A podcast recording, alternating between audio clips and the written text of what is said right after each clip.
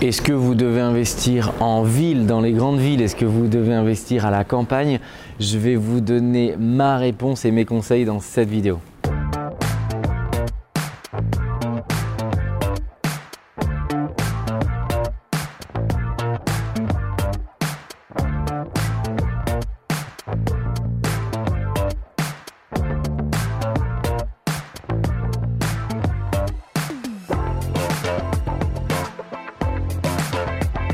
Bonjour à tous, je m'appelle Mickaël Zonta, je dirige la société investissementlocatif.com.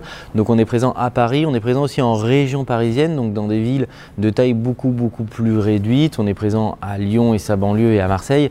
Et aujourd'hui on va traiter le sujet, est-ce qu'il faut investir en ville ou est-ce qu'il faut investir en campagne? Euh, avant toute chose, je vous invite à vous abonner à la chaîne YouTube en cliquant sur le gros, bouton rouge s'abonner et ainsi que sur la cloche puisque ça va vous permettre de recevoir l'intégralité des notifications quand les nouvelles vidéos euh, sont publiées. Alors je voudrais déjà vous parler, vous donner euh, mes conseils, hein, mon expérience à titre personnel puisque je détiens aujourd'hui des biens bah, dans les grandes villes, j'en détiens à Paris, j'en détiens à Lyon et je détiens également des immeubles de rapport dans des villes beaucoup plus petites où il y a quand même des milliers d'habitants mais on est en région parisienne à environ trois quarts d'heure, une heure euh, de Paris. Euh, je pense qu'il faut déjà distinguer effectivement l'investissement en grande ville, l'investissement dans des villes dites secondaires et vraiment ce qu'on appelle l'investissement en campagne dans des villes où il y a très très peu d'habitants, c'est-à-dire même souvent moins de 1000 habitants. Euh, est-ce que c'est bien Est-ce que c'est pas bien euh, Quelles sont les grandes différences? Donc je vais essayer vraiment de vous donner euh, les, grands points clés qui vont vous permettre en tout cas de prendre votre décision pour que vous fassiez le projet qui vous ressemble et qui vous convient.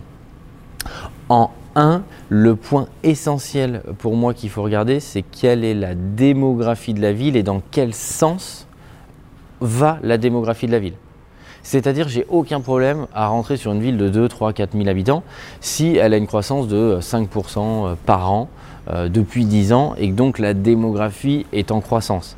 Pourquoi? Parce que ça veut dire quoi? Ça veut dire que la ville, globalement, oui, est une petite ville, mais qui va dans le bon sens. Il y a, plus, il y a une attractivité économique, il y a de plus en plus de familles euh, qui s'installent euh, dans ces villes-là. Et donc même s'il n'y a pas beaucoup d'habitants dans la ville, bah, chaque année, il y a un petit peu plus d'habitants qui souhaitent y aller. Donc c'est bon signe, puisque quand vous allez être sur des relocations ou quand vous êtes sur un premier projet et que vous devez louer l'appartement, bah, il faut bien le louer. Donc si personne ne veut habiter dans cette ville et si chaque année, il y a de moins en moins de monde qui veut y habiter, ça va être compliqué. Donc c'est vraiment quel est le sens de la démographie euh, de cette ville-là, je vous déconseille fortement d'aller dans des villes où la démographie est en chute libre et où dans la ville il n'y a déjà pas beaucoup d'habitants, 1000 ou 2000, et que chaque année il y en a de moins en moins qui veulent y vivre. C'est juste du bon sens paysan. Si la démographie de la ville est en chute libre, dans 10 ans, quand personne ne voudra plus habiter dans cette ville, à qui vous l'aurez donc ça part vraiment d'un principe bon sens paysan, du coup, de, a priori, la campagne. Le second point que je voudrais évoquer sur les différentes villes-campagnes, c'est la rentabilité. Souvent à la campagne, on va avoir des rentabilités dites plus alléchantes, qui vont être plus élevées que dans les grandes villes.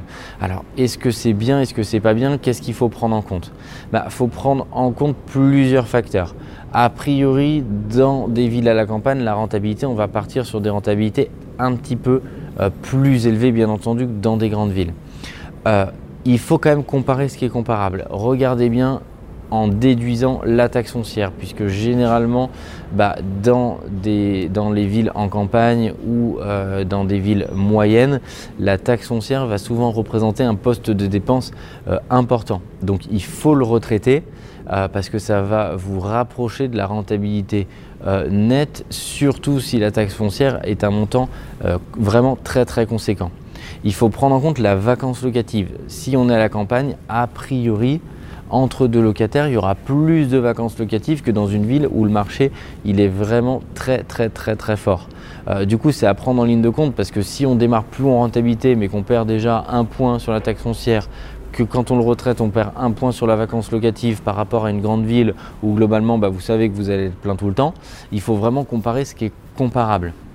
Euh, l'autre point où il faut vraiment avoir une attention euh, particulière, et c'est vraiment pour moi le troisième point et celui qui est essentiel, il est que plus je suis dans un marché qui est faible en valeur, euh, plus je vais devoir avoir de logements et de locataires pour avoir en, valeur le même revenu locatif, pour générer euh, 3000 euros par exemple de revenus locatifs à, la, campagne, il va me falloir bah, a priori plusieurs locataires, plusieurs appartements et un nombre de mètres carrés conséquent versus tirer 3000 euros de revenus locatifs dans une ville euh, forte en valeur où, la tension du marché est, est élevée. Ça veut dire quoi? Ça veut dire qu'il y aura plus de gestion de locataires ou plus de gestion tout court, hein, même si vous l'externalisez. Et surtout en termes de travaux, il y aura plus de choses à prévoir. Pourquoi? Parce que si vous devez avoir 3 ou 4 appartements ou 5 appartements de plus que dans une grande ville, pour générer, par exemple, si je prends cet exemple, 3000 euros de, revenus locatifs par mois, ça veut dire que vous avez 3 fois plus de salles de bain. Pour autant, la durée de vie de votre ballon d'eau chaude dans chaque salle de bain, c'est exactement la même. Ça veut dire que vous allez avoir des frais supplémentaires puisque vous avez plus de logements. Donc obligatoirement, il y aura plus de douches, plus de cabines de douche, plus de mètres carrés de peinture à faire, plus d'entretien de patrimoine immobilier à faire et du coup, tout simplement, plus de dépenses. Donc vraiment essayez, pour ne pas vous prendre les pieds dans le tapis, de comparer ce qui est comparable, c'est-à-dire de vraiment retraiter les taxes foncières, de retraiter la vacance locative prévisionnelle et de retraiter les coûts d'entretien qui seront bien entendu plus élevés parce qu'il y a plus de locataires, plus de logements et plus de mètres carrés. Je suis persuadé que ça va vous aider à prendre la décision si vous êtes plutôt euh, ville, petite ville ou campagne pour prendre la bonne décision pour vos futurs projets. Et je vous dis à très bientôt pour d'autres vidéos.